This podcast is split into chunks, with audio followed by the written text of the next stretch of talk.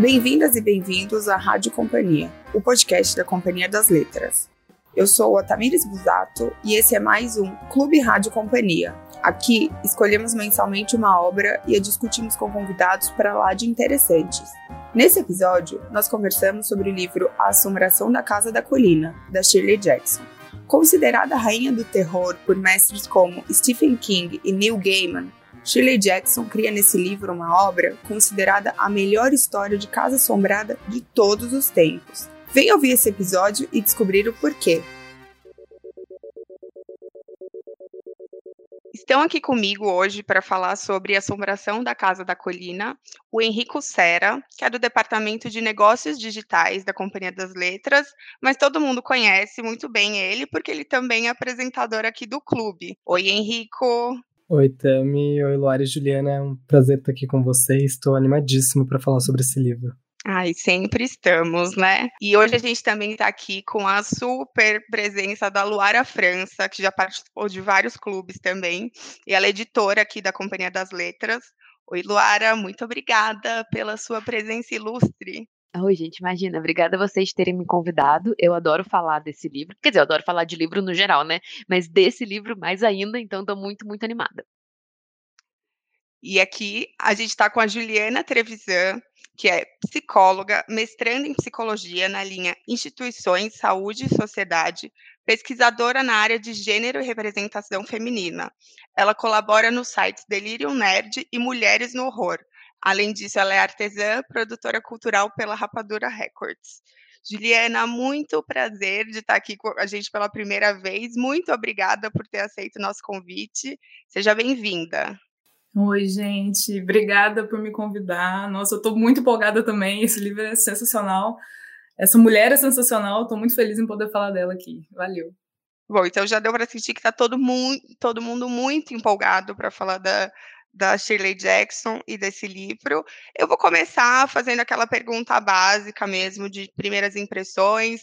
É, eu ia perguntar se é, é, foi o primeiro livro que vocês leram da autora. Aqui já desconfio que não, da Luara e da, da Juliana, talvez elas já tenham lido outros livros, mas Henrico.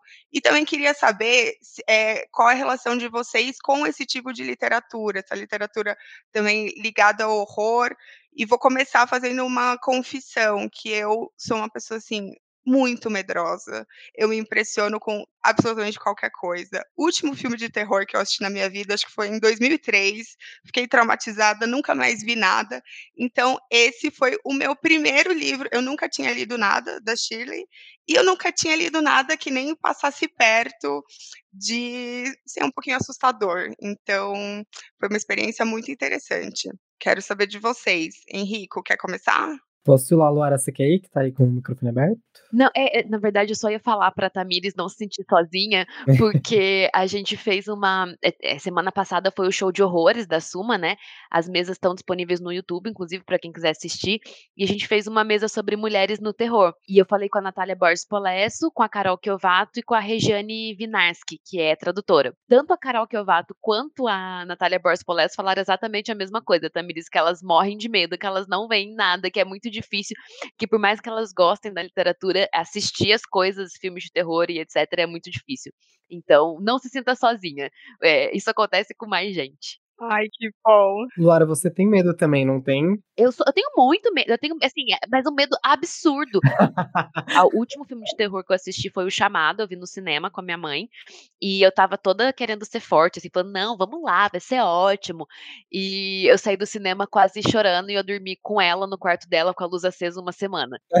então, assim, não, eu não sou parâmetro. E eu edito também o Rafael Montes e eu fico sem dormir quando eu tô editando os livros dele. Eu falo isso pra ele, é real, assim, eu sou muito medrosa. Bom, eu não, eh, eu não tenho muito medo, assim. É, não vou falar que eu, na parte, assim, mais de horror de filme e tal, não não, não gosto muito, mas de literatura, eu também não tenho muito contato com literatura de, de horror, ou mesmo alguma coisa que dê mais medo, mas quando eu leio, geralmente eu não costumo ficar muito amedrontado, assim. Mas eu gosto de livros esquisitos, e com coisas esquisitas acontecendo. E eu acho que a Shirley serve muito bem essa, pra esse meu gosto, assim. Eu já li é, o Sempre Vivemos no Castelo. E eu adorei muito. Eu lembro que, que eu li, acho que eu tava é, viajando com a Luara, talvez, e a gente ficava falando sobre esse livro sem parar, porque é, muitas coisas aconte acontecem no Sempre Vivemos no Castelo.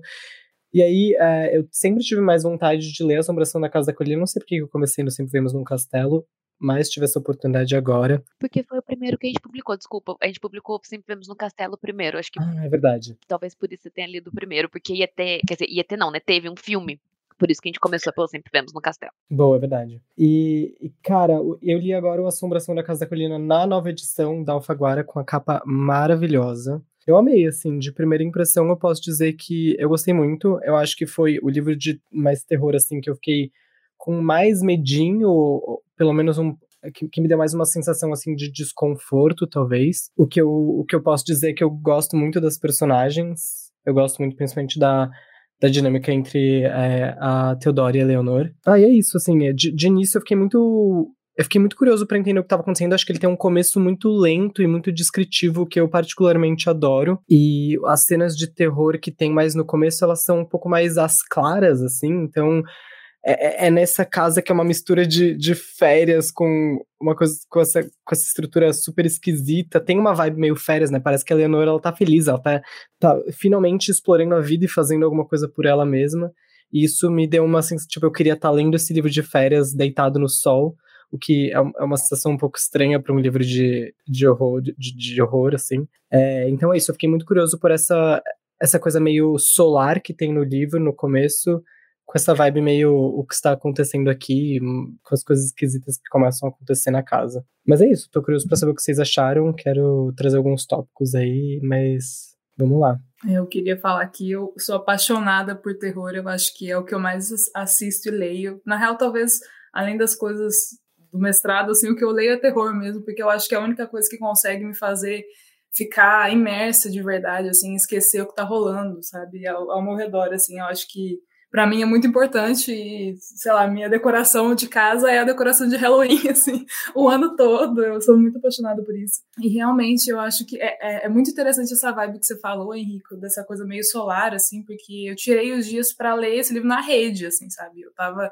Geralmente eu leio terror antes de dormir, que é uma coisa né, um pouco peculiar, assim, mas enfim, eu li isso, tipo, numa tranquilidade, realmente, é uma coisa, tem um, um, humor muito peculiar aí também no livro, né, tem umas dinâmicas muito interessantes, e realmente o que você falou da capa também é muito linda, e ela dá muito a ideia que, ela dá muito a ideia do primeiro do parágrafo, que é o mesmo que o último, né, e eu acho isso sensacional, acho que ela faz primeiros parágrafos muito sensacionais. E aí dá muito essa ideia de que do que tá ali tá sozinho, né? E, enfim, é uma atmosfera muito muito interessante a da capa e a da, a da casa, né? Também tô com algumas coisas para trazer assim, mas vamos por partes.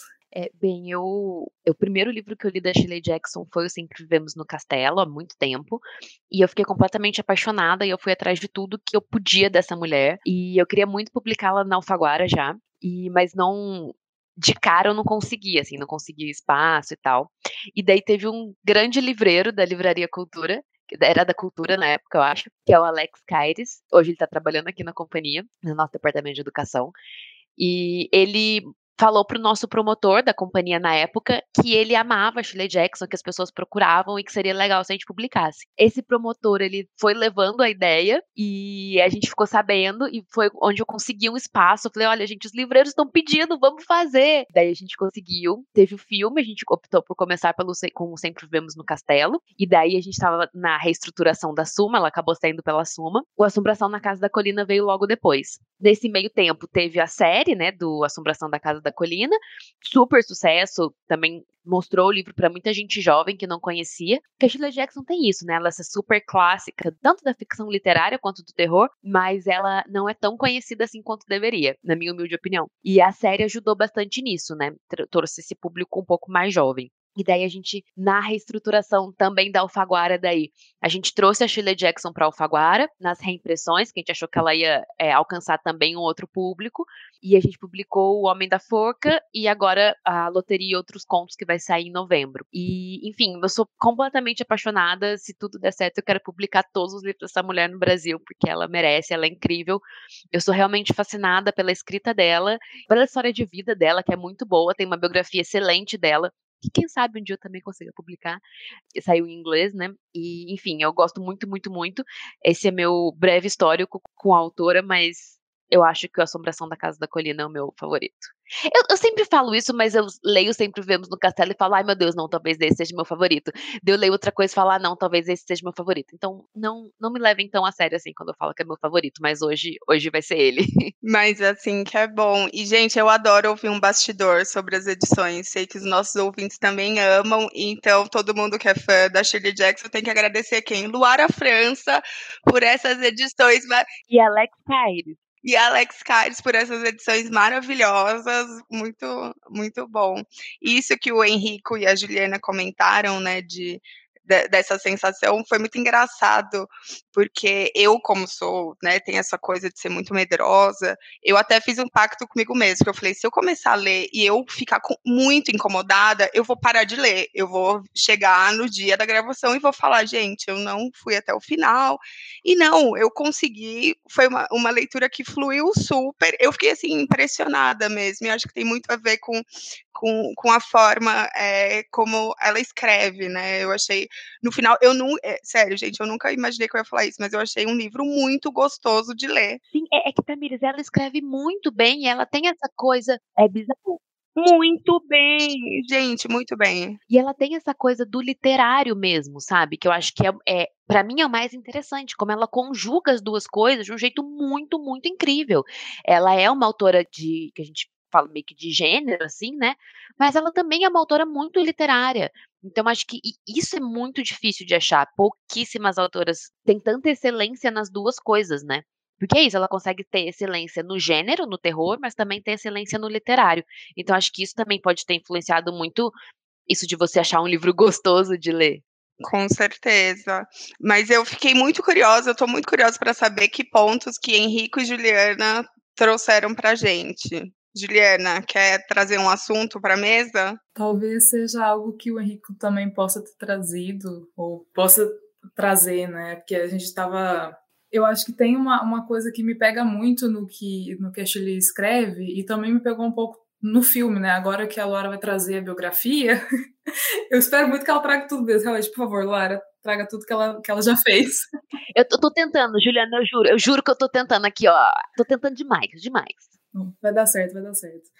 É, eu acho que ela tem uma questão da sexualidade que no livro fica um pouco implícito, mas ao mesmo tempo explícito também, dependendo do seu olhar. Então, para mim, assim, as duas protagonistas ali, né, a Eleanor e a, e a Theo, elas têm uma coisa assim que, que poderia ser muito trabalhada, né? Eu acho que talvez as adaptações elas poderiam jogar um pouco para esse lado para explicitar realmente, mas considerando a época, enfim, é, eu acho que é uma escrita que, que, que dá para se identificar se você for uma mulher que gosta de mulheres, assim, sabe? Enfim, eu acho que esse é um ponto para discutir um pouco dessa, dessa questão da sexualidade nas obras da Chile, de alguma forma, principalmente aí, é, porque tem horas que você fica muito feliz pela, pela Eleanor e tem horas que você fica muito triste, porque parece que a Tel tá tendo uma relação ali, né, umas conversas com outras pessoas que, que, parece que ela fica um pouco com ciúme, né, de alguma forma, ou enfim, incomodam ela de algum jeito. Então, eu acho que esse ponto é interessante, é um ponto que é abordado no filme também, né, da, no filme sobre a Chile.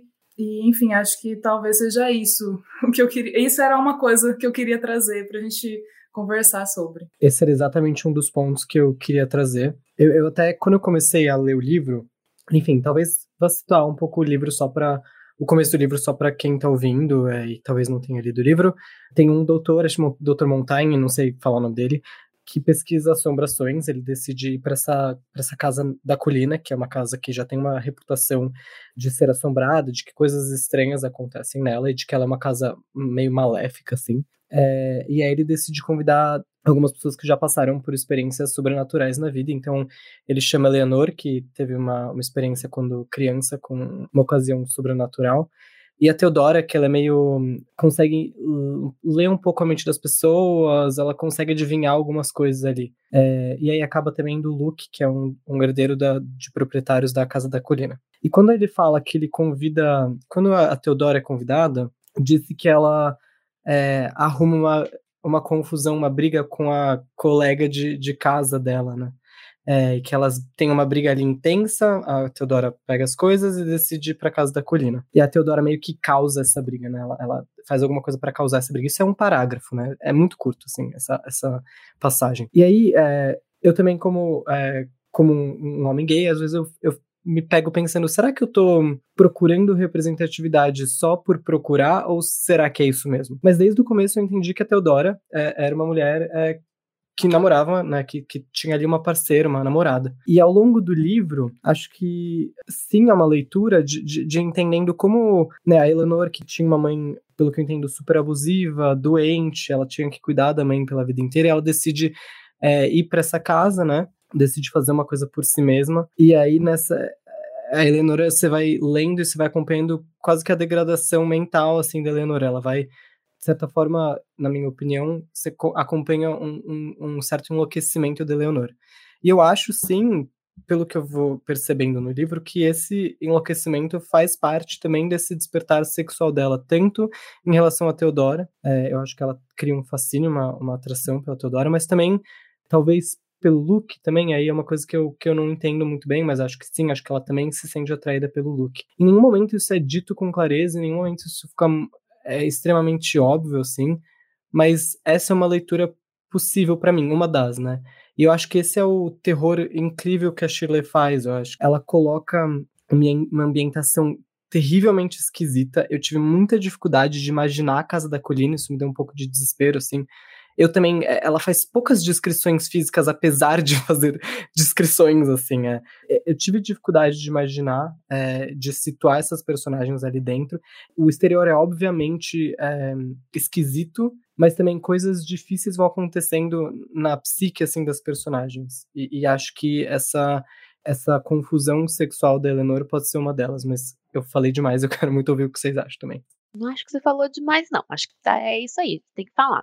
Não, mas eu, eu concordo com tudo que vocês disseram, obviamente. E eu acho que tem essa essa sutileza que eu gosto muito nas coisas que ela escreve, que é, ah, você entende que foi isso que aconteceu, mas ela não te diz exatamente que foi isso que aconteceu, mas você entende. Assim como no Sempre Vivemos no Castelo, que logo de cara você, isso não é um spoiler, porque isso tá realmente do, muito no começo, ah, são duas irmãs, né? E a irmã mais nova é acusada de assassinar a família toda com veneno. Então, assim, fica muito claro para você que ela tentou matar a família, mas você não sabe exatamente como aquilo aconteceu. Você, ela não diz para você em nenhum momento, mas você sente que ela fez aquilo. Eu acho que é muito, isso é muito legal, como ela consegue colocar essa sutileza sem deixar o leitor em dúvida, sem enganar o leitor, sem nada disso. Ela só realmente consegue escrever muito bem e trazer isso para a narrativa. Ela é muito, acho muito, muito, muito incrível. E uma coisa que o, tanto Juliana quanto o Henrico falaram, que é isso dela trazer essas personagens, é, provavelmente uma lésbica e uma bissexual, eu fico muito sempre tentando trazer, pensar na obra dela no contexto mais geral, porque eu acho que ela está trazendo elementos que são é, tidos como desviantes da conduta feminina. No Sempre Vemos no Castelo. Ela faz essas duas irmãs que são que moram sozinhas nessa casa meio queimada, meio estranha, meio queimada não, meio abandonada, meio estranha. Fogo vai aparecer só depois do livro. Meio abandonada, meio estranha, que a gente pode interpretar quase como se fosse no final que vai virar a casa da bruxa, que é essa mulher que não sai, não conversa com as pessoas da, da cidadezinha dela, que é estranha. Então, assim, ela tá fazendo uma gênese da bruxa no Sempre Vemos no Castelo. No Assombração da Casa da Colina, ela tá fazendo essa mulher louca, um pouco desregulada mentalmente, que é, é vista de uma forma ruim pela sociedade. Tem a, a, Teodora, que é lésbica. Então, acho que ela vai trazendo para a obra dela elementos da mulher que não se conforma com o papel dado a ela pela sociedade.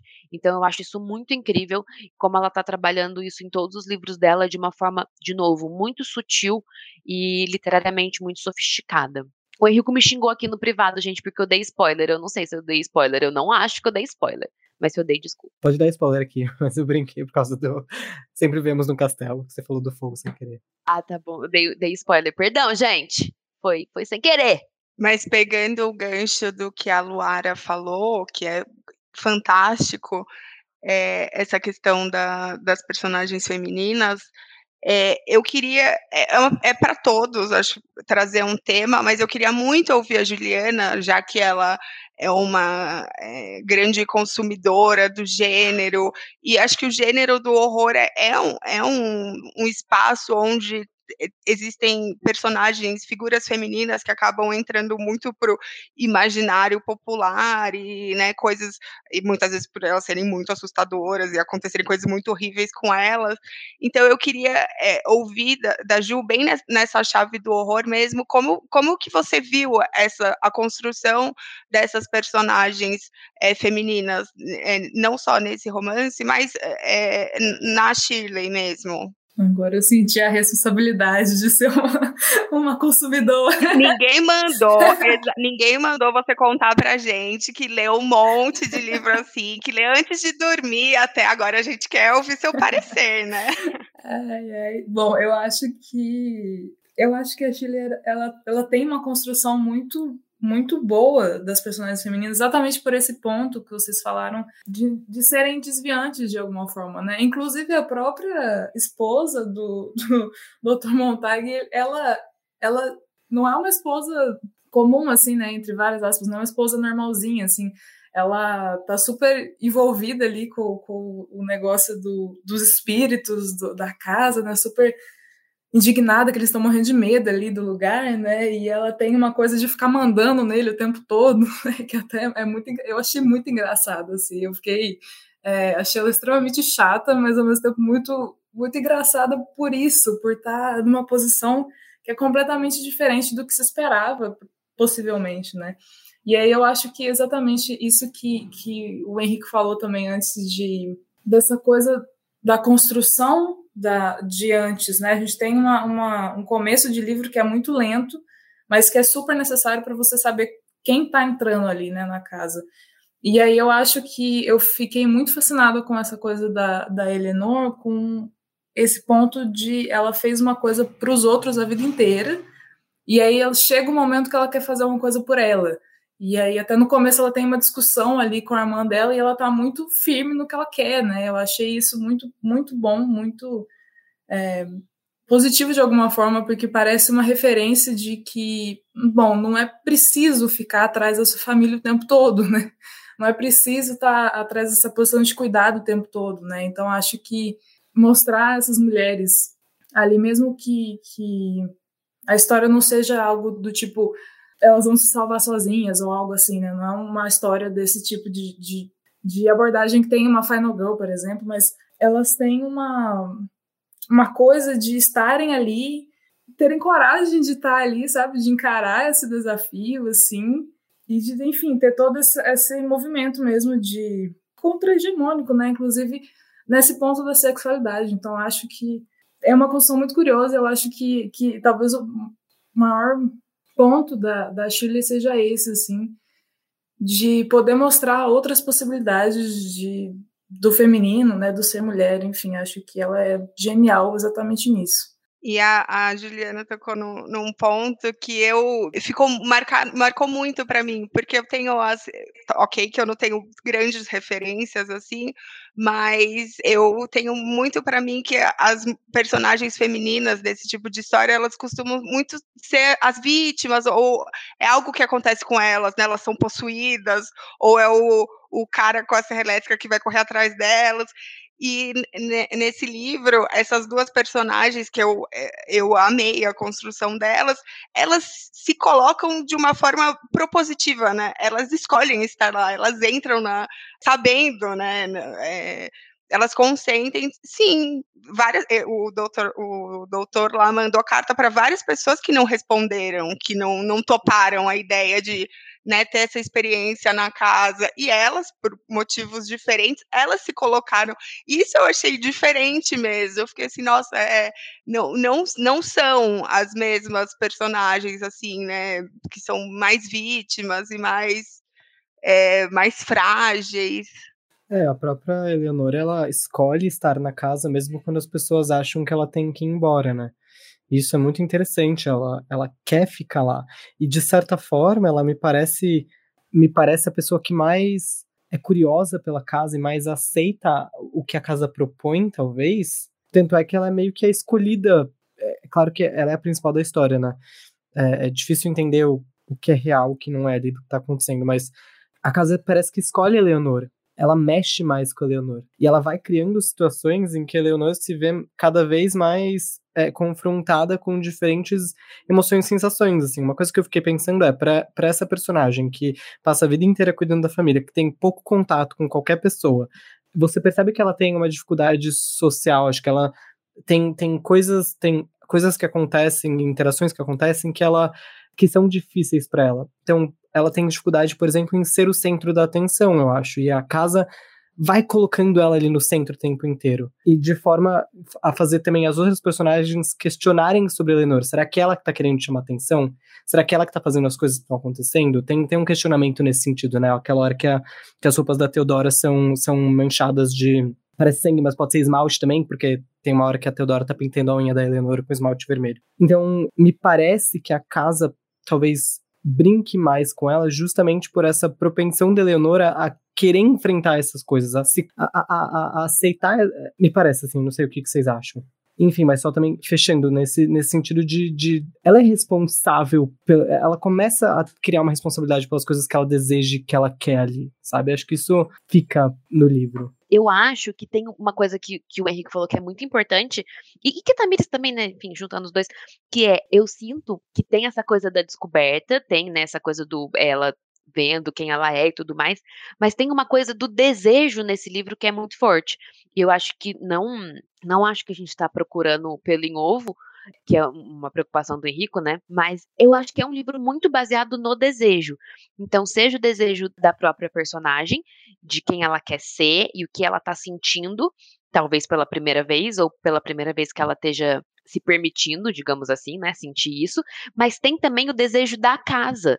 Então, isso que eu acho muito muito engraçado não sei se é engraçada exatamente a palavra, mas a Shirley Jackson ela tá trabalhando o tempo todo com o desejo do personagem, né, o desejo interno e a expectativa, digamos assim, né, o desejo de fora para você. E isso é muito, eu acho que ela faz com uma, de um jeito muito interessante nesse livro. E eu acho que ela traz o elemento do horror para, enfim, conseguir trabalhar isso de uma forma mais interessante. Essa, esse conflito, né, do que você quer e o que as pessoas querem de você.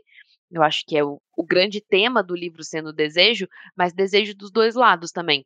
Seja do que a, a família esperou dela, seja o que ela quer fazer.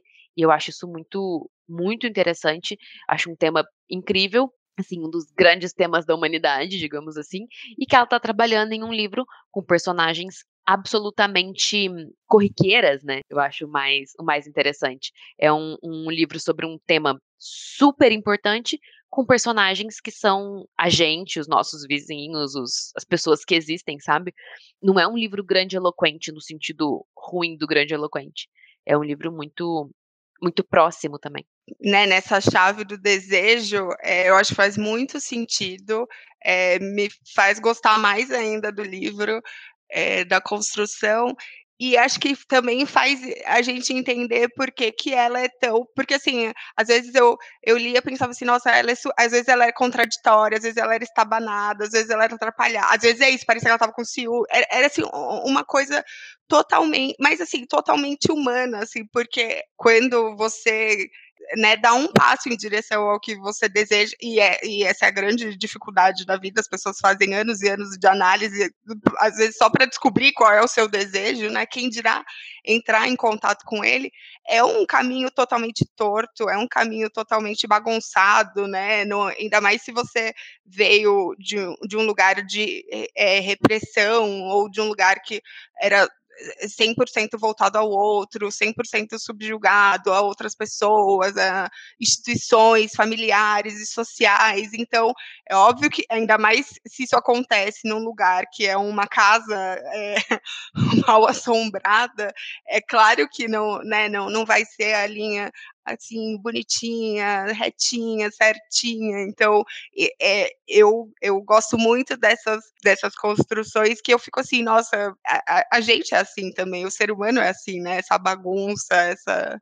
E eu gosto disso que, que a Tamiris falou da casa também, que é. Porque a Shirley Jackson era completamente obcecada por arquitetura, por casas góticas, enfim. Tem, tem uma passagem da vida dela muito interessante sobre isso.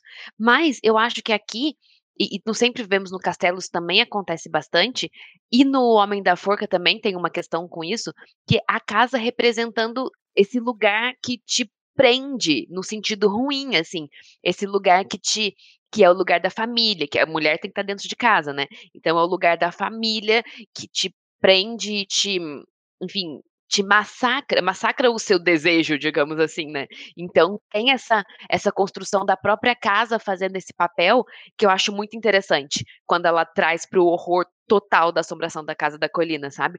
Porque não sempre vemos no castelo, a casa ela é muito mais física. Tem essa coisa do você enlouquecer lá dentro, mas é uma coisa, a casa é muito mais física e fixa, né? No Assombração da Casa da Colina, eu acho que ela consegue extrapolar até essa própria ideia da casa como repressão, trazendo essa casa que também faz coisas, sabe? E eu acho que talvez isso deixe a gente tão desconfortável, porque ela tá fazendo as duas coisas.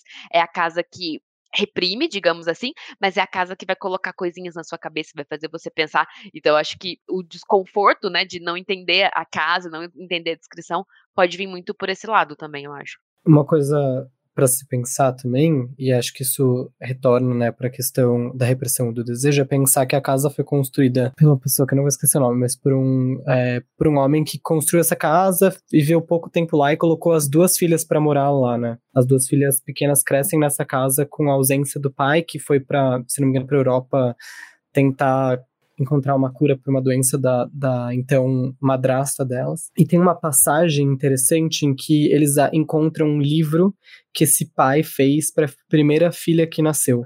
E é um livro dizendo sobre como ela deveria se comportar e estar próximas a como a filha né tinha que estar próxima a, a, uma noção de, de castidade de pureza é, e como ele gostaria de encontrá-la no céu como ela tinha que ser basicamente uma boa mulher para para que eles pudessem se encontrar no céu. E, se não me engano, o livro até meio que ilustrado, talvez, com William Blake, eu acho, com coisas assim, meio, meio William Blake.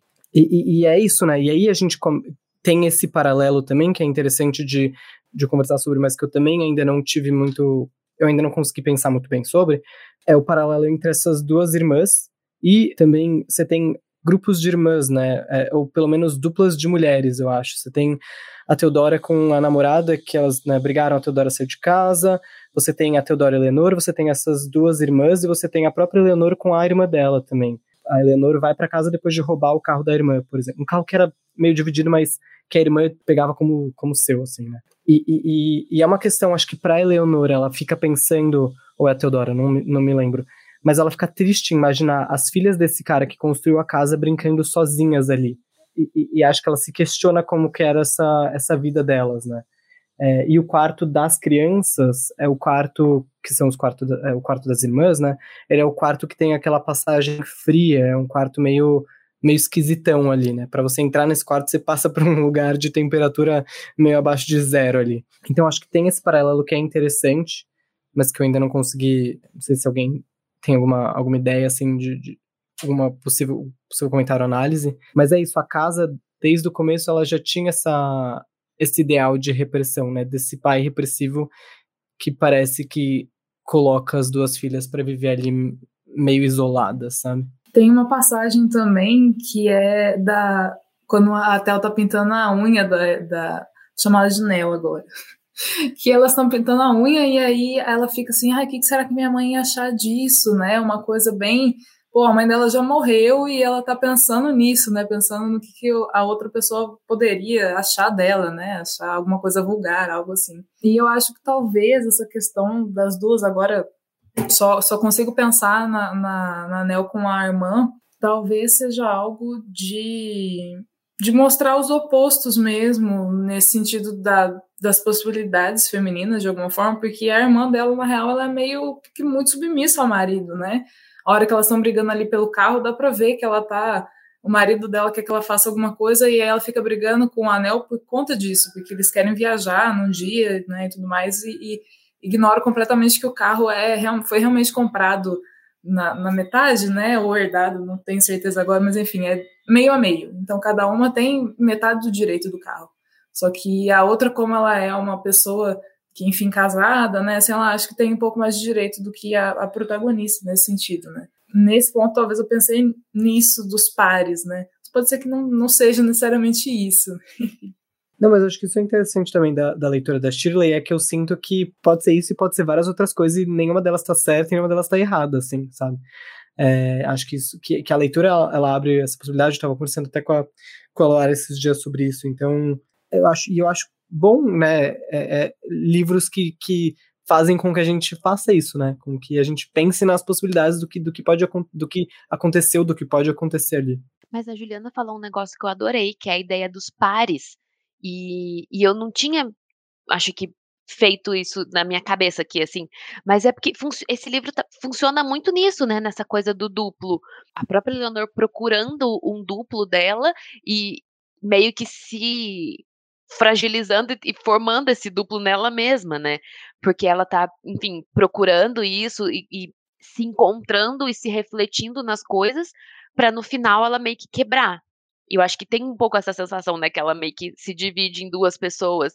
E eu gostei muito disso que a Juliana falou, e eu quero agora reler o livro pensando nisso, tentando encontrar mais mais situações de duplo, assim, porque eu acho que desse duplo e dessa partição, essa separação, essa se dividir ao meio, não, não tô achando a palavra certa, mas eu gostei muito, gostei muito. E isso é interessante, Luara, e complementando o que você, o Luara e Juliana falaram, mas tem essa frase que a Leonora fica repetindo, que é jornadas terminam no encontro de amantes, algo assim.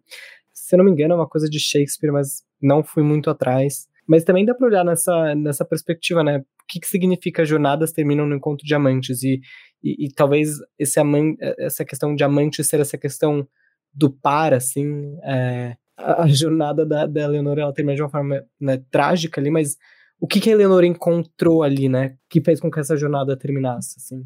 Sim, sim, exato. E, e, e, é exatamente essa, essa ideia do você tá procurando uma coisa, mas encontrar outra, que eu acho que pode ser interessante a gente reler na ideia do par.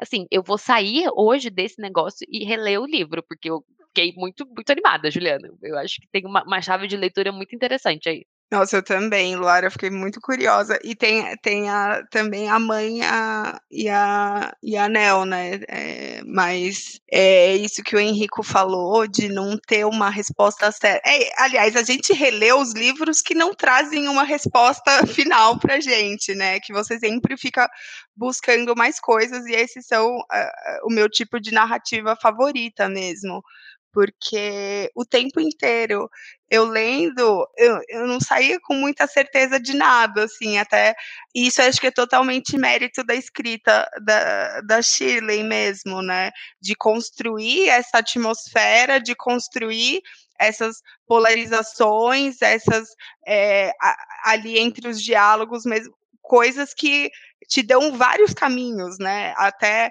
é, por ser um livro também que traz essa coisa, tem a, essa coisa do medo, que você pode olhar também pela chave do um, uma assombração, mas te, tem muito a chave da loucura, dos estados mentais das pessoas, né, e coisas, então tinha vários momentos eu falava assim, nossa, isso está isso tá acontecendo mesmo, ou isso está acontecendo na cabeça deles, é, isso para mim, eu acho que foi é, a coisa que eu mais gostei nesse sentido, assim. E, e, é isso, de chegar aqui com vocês pensando uma coisa e eu vou sair com mais 38 caminhos para seguir e vou querer reler de novo mesmo. É muito incrível isso. É o meu tipo de livro preferido também, quando você não tem certeza das coisas. Ah, será que isso aconteceu com o personagem? Não sei. Eu acho que sim. Porque eu acho que eles trazem uma coisa que é quase que para além do entendimento factual da narrativa, né? De aconteceu isso, depois aquilo, depois aquilo outro. Que eles trazem uma sensação. E essa sensação dura muito mais para mim do que qualquer entendimento narrativo possível, assim, né? Qualquer é, ligação de fatos. E eu acho que ela consegue fazer isso muito bem. É, eu tenho plena, eu já li esse livro acho que umas quatro vezes e eu tenho muita muita certeza que eu entendi esse livro no, no, sentido de eu sei o que aconteceu, mas cada hora eu penso numa coisa diferente dele, sabe? E ele tá sempre comigo, ele tá sempre ali na, alguma coisa acontecendo com ele e ele tá ali meio que marinando na minha cabeça. Gente, eu confesso que depois que eu li o livro, eu fiquei ainda pensando, será que realmente é uma assombração, é uma casa assombrada de verdade, né? O que que é, é tão esse jogo de o que que é real, o que que acontece, o que que não acontece, essa coisa do psicológico, do desejo, da, da insanidade de alguma forma que eu confesso que eu vou, talvez eu saia daqui falando que é mais um livro LGBT do que um livro de terror, assim, porque eu acho que essa essa essa questão dos personagens está muito à frente do terror que a narrativa traz, sabe? Eu acho que, pelo menos para mim, me despertou muito mais interesse o, é, essa, esse jogo da, da sexualidade ali, dessa, dessa, desse despertar, essa, essa coisa ali, né, dessa, dessas novas possibilidades das mulheres ali, do que a o próprio medo, assim, de, ah, meu Deus, será que essa caça assombrada, o que, que vai acontecer? E aí, ah, meu Deus, alguém vai morrer, alguém vai, sei lá, alguma coisa vai, uma coisa muito maluca fosse acontecer assim. É, então eu acho que até nesse ponto, essa conversa que a gente está tendo me trouxe essa sensação assim também, sabe? Parece que é um livro que dá muito menos medo do que, como posso dizer, ele talvez traga muito mais muitas questões sociais e pessoais do que medo. É, mas aí tem a grande chave, né? Acho que essa essas questões pessoais, essas coisas que a gente reprime, dão medo, né? E acho que ela traduz isso de uma forma muito interessante. É, é psicológico, é terror psicológico. É, é ela, a Shirley, ela externaliza esses medos, essas, essas situações que, que nos dão pavor, assim, de uma forma muito interessante, numa estrutura muito interessante. Cara, isso que o Henrico falou faz muito sentido, porque o que a gente o que a gente deseja também dá medo, né? Então, é, eu acho que tem esse é o terror mesmo por outro por outro lado.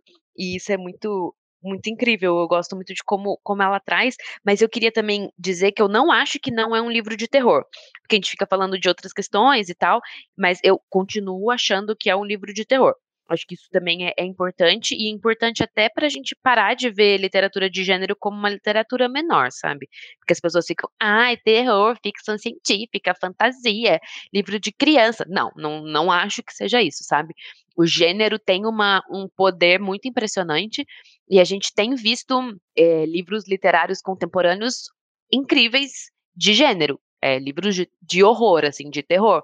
É, eu pensei na Mariana Henriques, por exemplo, é, a própria Samantha Schweblin, na literatura brasileira, o, o Cristiano Aguiar, fazendo o gótico nordestino. Então, assim, acho que a literatura de gênero tem um, um poder narrativo muito incrível, mas ela também pode trazer questões muito muito importantes. Pode ter uma coisa literária também da forma muito importante, sem deixar de ser literatura de gênero. Sim, realmente, eu acho que eu quero até me retratar, assim, porque é, é, é o ponto é exatamente pensar nessas nesse poder, né, do, do terror, assim, e perfeitamente essa coisa do que a gente deseja, do que a gente reprime, é tudo isso que nos dá medo, né, então acaba que durante a conversa aqui eu, eu tentei muito mais a esses pontos, assim, mais, mais pessoais ou mais subjetivos do que o medo que me deu, né, mas é óbvio que realmente é o poder do terror, né, o poder dessa, desse tipo de literatura.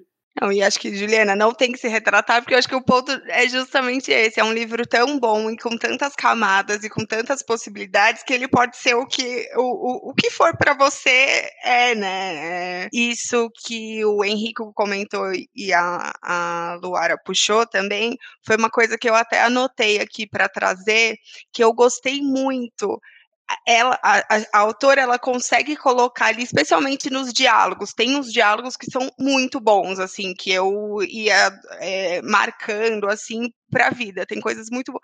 E aí tem um que eu acho, eu não me lembro, eu acho que é do, é, é do Luke, não sei se é com a Eleanor ou com a Tel, que é justamente sobre o medo. E aí eles dão ali uma teorizada sobre o que é o medo, o que é loucura. E, e é uma parte que, assim, é tão boa que é, é, quase você ler um ensaio sobre o medo e a psicologia. Só que ali na, na fala dos personagens. E eu gostei tanto de como ela colocou isso no livro. E até porque, isso, eu sou uma pessoa muito medrosa. E aí eu lia e eu entendia mesmo. Tipo, é, nossa, sim, e o medo.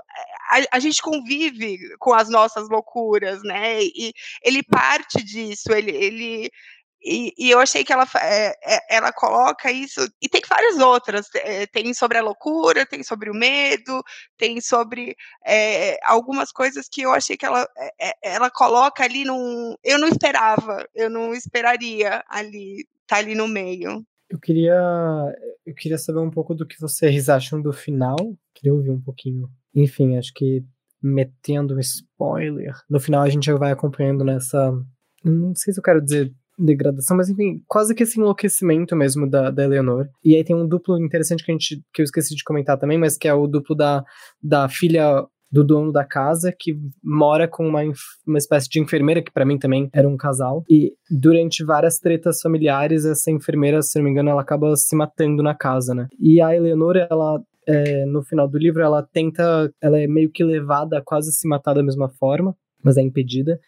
E depois é, expulsam ela da casa e ela decide que ela não vai embora. E aí ela joga o carro numa árvore. No final, quando falam as pessoas que saíram da casa, não falam o nome dela, né? Então é do nosso entendimento que ela morreu. E, e aí volta, como a Juliana tinha falado, que é uma coisa maravilhosa, que o livro encerra da mesma forma como ele começou, que também acho que é um elemento que a gente vê muito no terror é, moderno, assim, né? É o cíclico, é, é, as coisas ficam normais, mas nem tanto, né? É um vai vir aí mais alguma coisa. E eu queria saber o que vocês acharam, se vocês gostaram, se vocês acham que ela morreu de fato, ou se ela ficou na casa, enfim. Eu amo o final, amo, amo, amo, e eu acho que ela morreu. Para mim, ela morreu. Talvez o espírito dela tenha ficado na casa, mas eu acho que ela morreu. Adoro aquele final, acho muito incrível, no sentido de que, também, agora puxando uma coisa que a Tamiris trouxe no começo, né? É uma escolha. O final é uma escolha dela. E eu acho isso, isso bonito, assim. Eu, eu gosto muito, muito, muito. Mas eu sei que é controverso e que nem todo mundo gosta. Então eu, eu tô bem com as pessoas não gostarem, mas eu gosto muito. Eu gostei muito. E eu assino embaixo. Eu acho que ela morreu e eu acho que ela ficou na casa.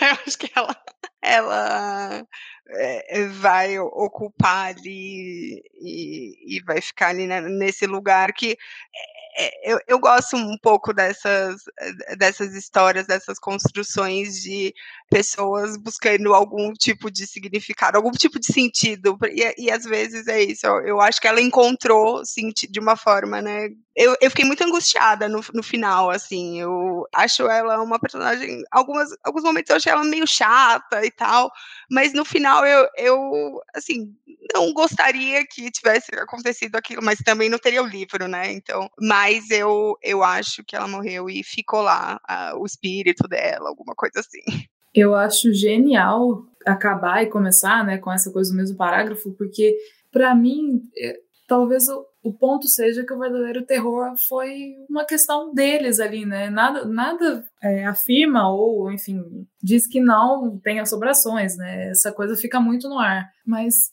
o fato de é, reforçar o ponto de que a casa tá lá, foi construída há 80 anos, pode ser que ela fique por mais 80 anos, é, para mim significa exatamente essa coisa do ciclo. Então, pode ser que mais alguém vá lá para ver se tem mesmo assombração ou não, e aí essa pessoa também pode ficar é, submersa nessa, nessa coisa do isolamento também, né? Porque eu acho que um ponto também interessante é, é como eles se isolaram muito, né? Eles ficaram uma semana ali, mas não tinha nada para fazer além de ficar observando a casa e conversar entre si, né? Então, também tem um pouco desse, desse medo, dessa desconfiança entre eles, né? Pode ser que alguém estava gerando essas, é, essas manifestações ali, né? E tal.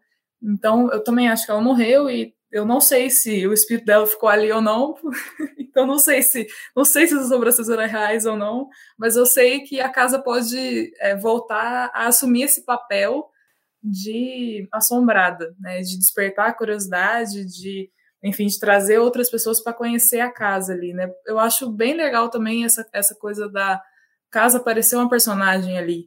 Então, o tempo todo tem, inclusive, uma parte que ela é descrita como, como se fosse tivesse doente. Tem algumas palavras ali que eles jogam para falar da casa também. Eu amo todas essas passagens sobre a casa e, e, tem uma que, que eu gosto, gostei muito e tem a ver com isso que eu achei que tem umas partes que é quase tem uma teorização por baixo ali da, da escrita que é refletindo sobre, tipo, o que é uma casa é, longeva, né? Ah, uma casa que tem mais de 80... É claro que pessoas vão ter morrido ali, é claro que, né? Porque o, uma casa são as pessoas que ocupam a casa, né? São as histórias que, que fazem parte daquilo. Aí eu já entrei numa super pira do tipo, meu Deus, quantas pessoas já, mora, já morreram no, no apartamento que eu moro, não sei o quê. Ou, é, ou essas coisas, tipo, quantas vidas passaram aqui e histórias diversas e boas e ruins e algumas assustadoras e, e, né, tem essa coisa da casa mal assombrada, mas tem isso da, da casa normal, né, da, da vida, assim, de fato. A gente vive nas casas, a gente morre nas casas, acontece em todo tipo de história possível. A, Tam, a gente vai fazer a Tamires mudar de apartamento daqui a pouco, ela vai querer é, mudar para um apartamento que ninguém nunca morou, na planta, agora é só na planta. É na planta por causa do espírito, é. Exato. Eu nunca, eu nunca vou esquecer dessa passagem, gente. Fiquei um pouquinho com medo. Bom, gente, então aqui a gente já falou, já deu todos os spoilers possíveis, já falamos tudo que a gente acha. Acho que podemos é, nos encaminhar para o fim. E como todo mundo sabe, no fim do clube, cada participante traz uma indicação de livro, filme, passeio, série, qualquer coisa é, que tenha alguma ligação, que remeteu alguma coisa quando a gente estava lendo o livro, se a gente pensou. Luara, quer começar com as suas indicações? Eu, enfim, indico todos os livros da Shirley Jackson que a gente publicou agora pela Alfaguara. Eles são incríveis e se você gostou desse, sim, com certeza você vai gostar dos outros. São muito, muito, muito bons. Então essa é minha minha primeira indicação.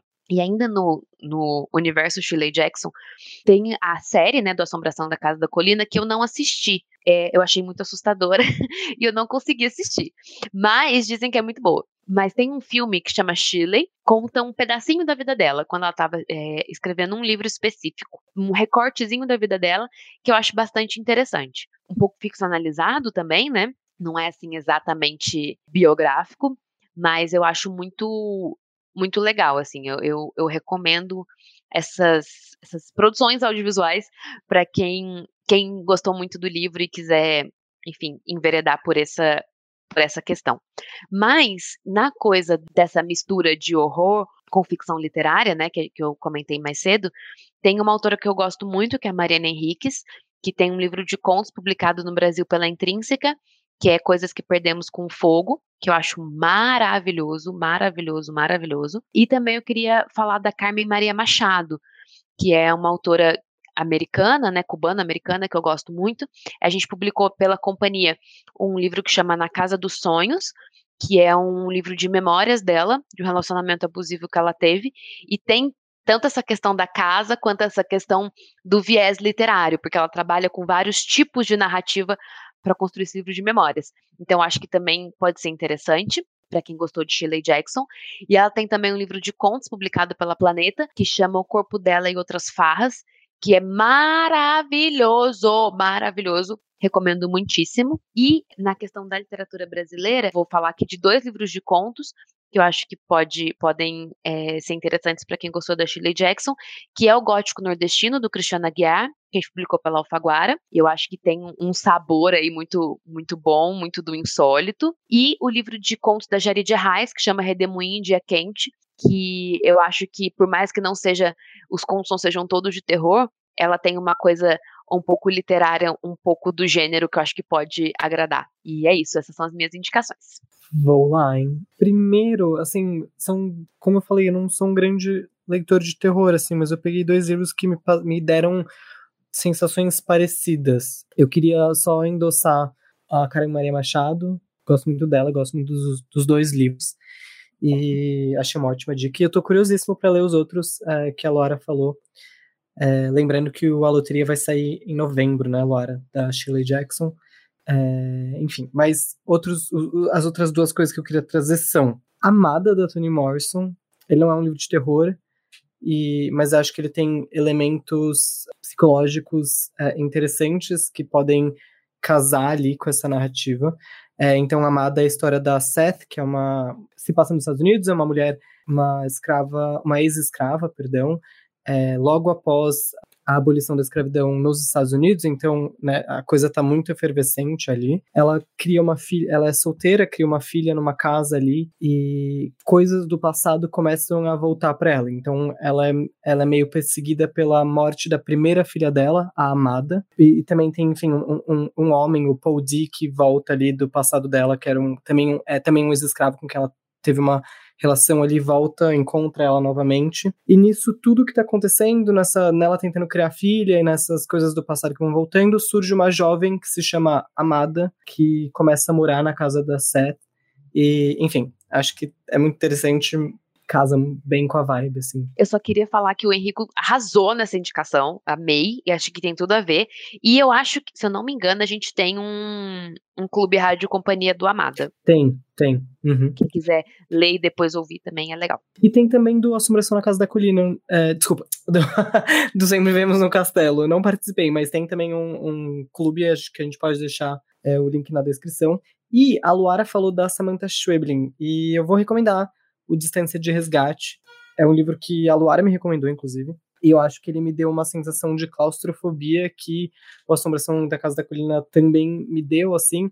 Acho que tem uma relação também mãe e filha que é, é interessante no Distância de Resgate. A história de uma mulher que acorda num hospital na Argentina, não consegue muito bem entender o que está acontecendo ali, ela tem, tem uma dificuldade de, de memória também, e aí ela começa a recontar o que aconteceu até ela chegar ali ela vai passar um, umas férias ali no interior da Argentina com a filha e algumas coisas estranhas vão acontecendo. É, a narração é maravilhosa, super frenética, assim, e, e acho que pode ser uma, uma boa leitura, mas é, prefiro, se for para confiar numa recomendação minha, acho que o Amada casa mais com esse livro. Eu tô muito feliz em poder ouvir esse episódio depois de novo, porque eu quero anotar tudo isso, todas as indicações parecem sensacionais. É, a Laura falou do filme da Shirley também, e aí eu, eu queria só abrir um, um parênteses, assim, que eu tava falando no começo dessa coisa da sexualidade e tudo mais, e aí o filme, o filme e eu falei que apareceu no filme, né, e no, na real o que aparece é essa possível relação que a Shirley também tinha com mulheres, de alguma forma, né, então, sobre ela não ser necessariamente uma mulher heterossexual. E aí eu acho que as obras acabam refletindo isso, né, essa, essa coisa da descoberta, enfim, é, eu trouxe uma recomendação de filme, na real, que me lembrou quando eu comecei a ler, eu falei, é, esse filme com certeza foi esperado esse livro, que é A Casa dos Maus Espíritos, de, é um filme de 59, que tem o Vincent Price, e, enfim, eu acho ele muito bom, ele é até meio engraçadinho, assim, algumas pessoas que são chamadas também por um milionário, assim, para passar uma noite numa casa mal assombrada, e aí quem ficar vai receber uma quantia X de, de, dinheiro ali, eu acho bem, bem curioso a semelhança, assim. E é curioso porque saiu, na real, em 59, o livro também, né? Então, não é como se, se tivesse... Eu não sei o que saiu antes, né? Mas eu acho que com certeza tinha alguma coisa da Shirley aí na cabeça de quem, de quem fez. Quero que tenha. é, eu queria indicar também para quem gosta de terror, e terror comentado por mulheres também, é, o site Fright Like a Girl, da Jéssica Reinaldo, que foi a pessoa que me apresentou a Shirley Jackson, e eu sempre vou agradecer ela por isso, sim. E ela tem um podcast também, que é o The Witching Hour, junto com a Monique.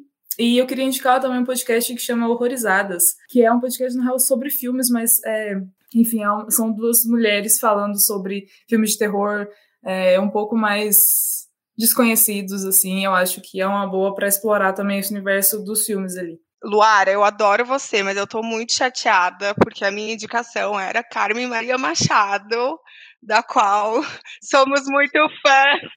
Desculpa, Tamires, desculpa. A gente sempre fala sobre a Carmen, mas eu, eu, eu, eu vou repetir, eu vou falar, não vou soltar.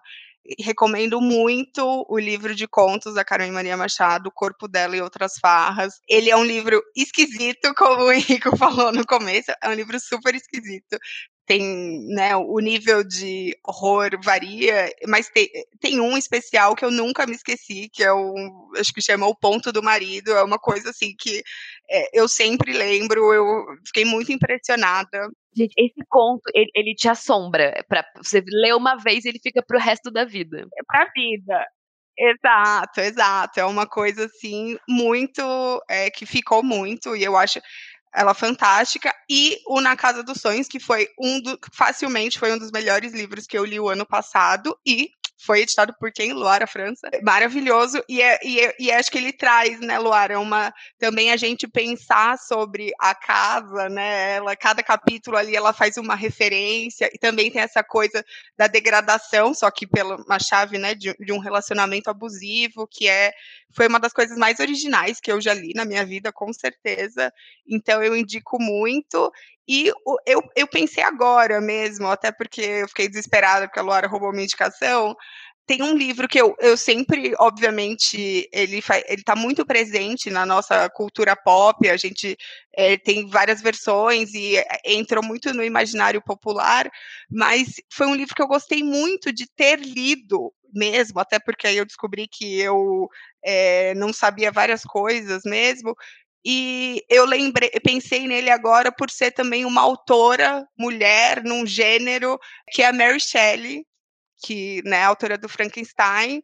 E a, na Companhia das Letras a gente tem duas edições maravilhosas, tanto da Penguin quanto da Zahara. Zahara ali na coleção de clássicos dela tem duas edições, uma de luxo e uma bolsa, ambas perfeitas, maravilhosas. Eu fiquei muito, eu gostei muito de ter lido esse livro, porque às vezes você fica muito com uma sensação que você já conhece uma história, de, de tanto que você já viu referências sobre ela, e eu não conhecia nada, e foi, foi uma e também uma experiência super esquisita, super é, mas que foi muito legal, então recomendo para todo mundo. E eu, eu amo o do Frankenstein, para mim, a melhor coisa é a, o flex da Mary Shelley, sabe? Tipo, eu tô aqui com 18 anos com o Byron, quebrei meu pezinho e vou escrever o, um dos maiores romances da literatura mundial, sabe? Eu, eu amo, eu amo. Exato, é maravilhoso. É maravilhoso. Tanto que até, até no, no, nesse livro que a gente discutiu agora, para mim tem uma parte que eles estão super ali é, conversando, quando eles chegam na casa, que eu, eu me lembrou muito esse momento que eu imagino como surgiu o Frankenstein. Então, eu recomendo muito. E é isso. Gente, muito obrigada pela participação de todos. É, é, foi maravilhoso. Eu vou sair daqui pensando em um milhão de coisas. E uma vez o Henrique comentou num episódio, uma coisa que eu nunca esqueci, que é toda vez que eu saio do clube, eu saio gostando mais ainda do livro por causa das discussões. Então, muito obrigada. Muito obrigada a vocês pelo convite, assim, é, eu adorei, eu amo esse livro do fundo do meu coração, um dos livros da minha vida. E eu também adoro conversar e sair com novas ideias. Assim, eu, eu tô ainda fissurada com a ideia que a Juliana trouxe do duplo. Eu vou precisar reler assim hoje. Pelo menos um pedaço desse livro para pensar um, um, pouco mais sobre isso. É, muito obrigada mesmo, gente. É, eu queria agradecer também é, a presença da Juliana da Luara. Tami, sempre ótimo dividir espaço com você e sim, é, eu sempre acabo gostando mais dos livros. Eu já li alguns livros aqui pro clube que eu não gostei, mas saí até gostando um pouco. E espero que também quem tá ouvindo aí sinta a mesma coisa. Quem não conhece a obra, vá em frente. E obrigado de novo. Gente, muito obrigada. Foi ótimo conversar com vocês. Eu fiquei muito feliz, muito feliz e saber que tem mais livros vindo da Chile também. É, eu queria muito agradecer o convite, enfim, a oportunidade, tudo. E eu com certeza também vou sair daqui querendo reler e querendo reler o outro dela também, né? E pronta para ler a loteria a hora que chegar. Enfim, estou muito feliz e vida longa, Shirley Jackson. É isso, então, gente. Até o próximo. Tchau.